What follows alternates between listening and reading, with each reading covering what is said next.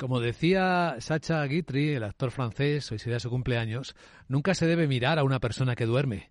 Es como si abriéramos una carta que no ha sido dirigida a nosotros. Buenos días. Martes 21 de febrero despertamos con mercados suavemente correctivos, eh, cotizando un nivel de riesgo que sigue siendo todavía un poco elevado. Standard Poor's en su rating de esta mañana lo muestra. Sigue la desconfianza, temiendo que puedan venir mayores pérdidas de mercado. Aún así, se ha moderado la aversión por el riesgo. Hay sectores como la energía, el cuidado de la salud o el financiero en el que han mejorado la expectativa. Sin embargo, no lo ha hecho y hablamos en términos globales en el lado inmobiliario y en el lado tecnológico se va recuperando algo desde los mínimos que marcaran eh, a finales del año pasado. La escena despierta, por tanto, con la vuelta de Wall Street de la fiesta del Día de los eh, Presidentes, con futuros americanos cayendo cuatro décimas, 15 puntos el SP en 4.072, con futuros europeos bastante planos, aquí no se nota tanta tensión, con el dólar que sigue fuerte en las pantallas de XTV a 1,0670 dólares está el euro bajando, el petróleo corrige, está en 76 dólares y medio el West Texas americano y también lo hace ligeramente la onza de oro, 1.847 dólares, aunque son las materias primas, uno de los focos de máximo interés o de atención en las últimas horas. Aunque en clave geoestratégica, todo el mundo está mirando a Moscú, donde Vladimir Putin en las próximas horas va a pronunciar su discurso sobre el estado del país, el estado de la nación, el anual, ese que canceló el año pasado cuando estaba invadiendo Ucrania y se va a producir justo en el aniversario. ¿Qué dirá Vladimir Putin? ¿Qué conversaciones tendrá con Wang Yi, el alto representante de la política exterior china? Cuando de cara a la galería, lo que el ministro de Asuntos Exteriores chino, Qin Gang, está diciendo es nosotros vamos a seguir instando a la paz y promoviendo conversaciones y apostando a la sabiduría china para una solución política a la crisis en Ucrania. Junto con la comunidad internacional promoveremos el diálogo, negociaremos, abordaremos preocupaciones de todas las partes y buscaremos seguridad común. Mientras tanto, instamos a determinados países que dejen inmediatamente avivar el, el fuego. Dejen de echar la culpa a China, decía, y dejen de exagerar lo de Ucrania hoy, lo de Taiwán mañana.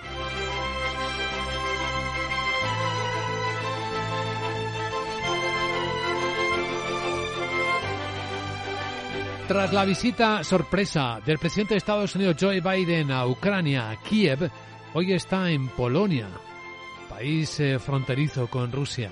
En Ucrania Biden dejó algo claro. La libertad no tiene precio. Vale la pena luchar por el tiempo que sea necesario. Y ese es el tiempo que vamos a estar con usted, señor presidente. Por el tiempo que sea necesario. Mientras que los europeos preparan un mecanismo similar al de la compra de vacunas para compra común de municiones para Ucrania, según el alto representante europeo para la seguridad Josep Borrell. El problema es que el ritmo al que se consumen municiones es superior al ritmo al que se produce. Y eso es como un depósito de agua, ¿no? Si sale más de lo que entra, al final se acaba vaciando. Bien, pues es lo que está pasando. El depósito se está vaciando. Por lo tanto, hay que acelerar el flujo de entrada.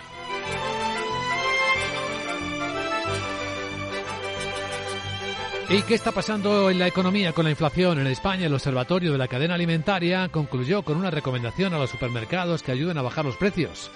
Mientras que los eh, distribuidores le decían al gobierno que el problema está en los, la subida de los precios de origen, en la inflación de origen, los altos costes que pagan ahí se quedó un poco en alto. Y con esta reflexión del ministro de Agricultura, Luis Planas. Tenemos razones para pensar que el IPC de los alimentos ha tocado techo.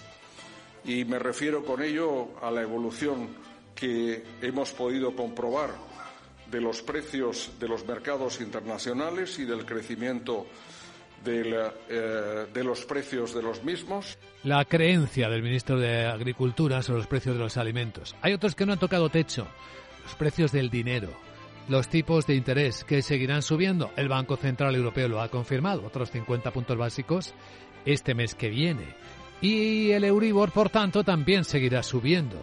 De ahí que haya muchos consumidores y asociaciones como Asufin. Va a estar su presidenta, Patricia Suárez, con nosotros en Capital Radio a las 8 y 10, exigiendo que los bancos pues en contraprestación retribuyan los depósitos de los ahorradores. Que si no va a generarse mucha mala imagen de la banca si no atiende esta necesidad. Capital, la Bolsa y la Vida, con Luis Vicente Muñoz.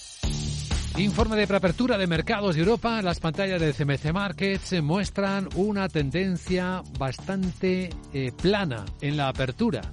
El CFD sobre el mercado alemán está prácticamente plano. El futuro sobre el Eurostox está igual de plano, baja cuatro puntos, que es ni una décima. Bueno, por ahí, 4.273. Aunque es verdad que el futuro del mercado americano sí que viene pesando más tras perderse ayer las caídas por el día de la de los presidentes en Estados Unidos, en Wall Street, está el SP en 4.070 puntos. Sandra Torrecillas, buenos días. Buenos días. Los inversores tienen por delante un día marcado por los datos de actividad manufacturera y de servicios del mes de febrero que podrían mejorar y de resultados empresariales y de fondo las perspectivas de que el Banco Central de Estados Unidos mantenga su camino agresivo de subidas de tipos para controlar la inflación y ahora esperan las actas de la FED que se publican mañana miércoles.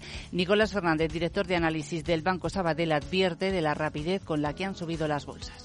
En cualquier momento el mercado o se va a poner nervioso por, por, por los tipos o por el crecimiento o, porque los datos macros son demasiado buenos y por lo tanto, igual que ya no se está descontando bajada de tipos a finales de este, de este año, que se empieza a no descontar tampoco para el primero del que viene. Bueno, en cualquier momento alguna toma de beneficios vamos a tener y yo creo que hay que mirar cosas defensivas. En Europa, el miembro del Consejo de Gobierno del Banco Central Europeo, Oli Rehn, ha señalado en una entrevista en un diario alemán que con una inflación tan alta parece probable, lógico y apropiado que haya más subidas de tipos de interés más allá de marzo pero también dijo que el punto máximo podría alcanzarse en el transcurso del verano. Bueno, tenemos resultados que cotizar, entre ellos los del lado financiero, los importantes de HSBC. El beneficio ajustado antes de impuestos casi se duplica en el cuarto trimestre y lo hace sobre todo gracias al incremento de los tipos de interés. Las cifras superan previsiones y además va a abonar un dividendo extraordinario de 0,21 dólares por acción una vez que complete la venta de HSBC Canadá y además va a recomprar acciones. A pesar de las buenas cifras eh, del último trimestre, el beneficio anual le ha bajado debido sobre todo a un deterioro de 2.400 millones de dólares que está relacionado con la venta de sus operaciones de banca minorista en Francia. Bueno, pues está cayendo en la bolsa de Hong Kong eh, al no elevar el objetivo un objetivo clave para el aumento del beneficio. Un 2,1% está bajando HSBC. Y ya que estamos con el lado asiático, también se están cotizando y estos son peor de lo esperado los de la minera BHP. Sí, que cotiza en Australia y también en Londres. Ha bajado el beneficio en el primer semestre fiscal un 32%. Sobre todo dice que por la caída del precio del mineral de hierro en los últimos meses y las cifras no han cumplido previsiones. La parte positiva, los comentarios que ha realizado sobre China. Dice que puede ser una fuente de estabilidad para la demanda de materias primas para revitalizar el sector inmobiliario. Atención a Credit Suisse. Sí, porque el regulador financiero suizo está revisando los comentarios eh, que ha hecho que hizo su presidente Alex Lehman a principios del mes de diciembre. En esa fecha, Lehman realizó dos entrevistas con Financial Times y con Bloomberg.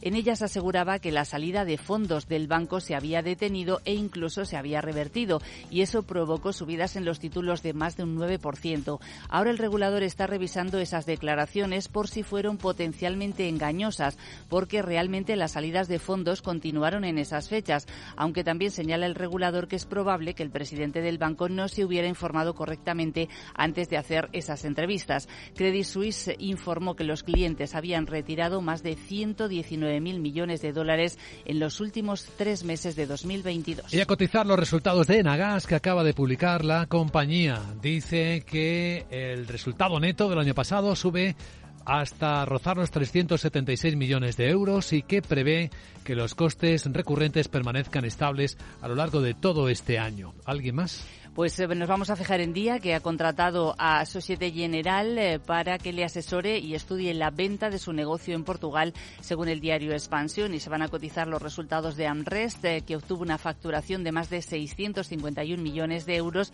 en el cuarto trimestre de 2022, casi un 21% más que en el mismo periodo de un año antes. A continuación vamos a ver cómo se va acercando al cierre el mercado asiático.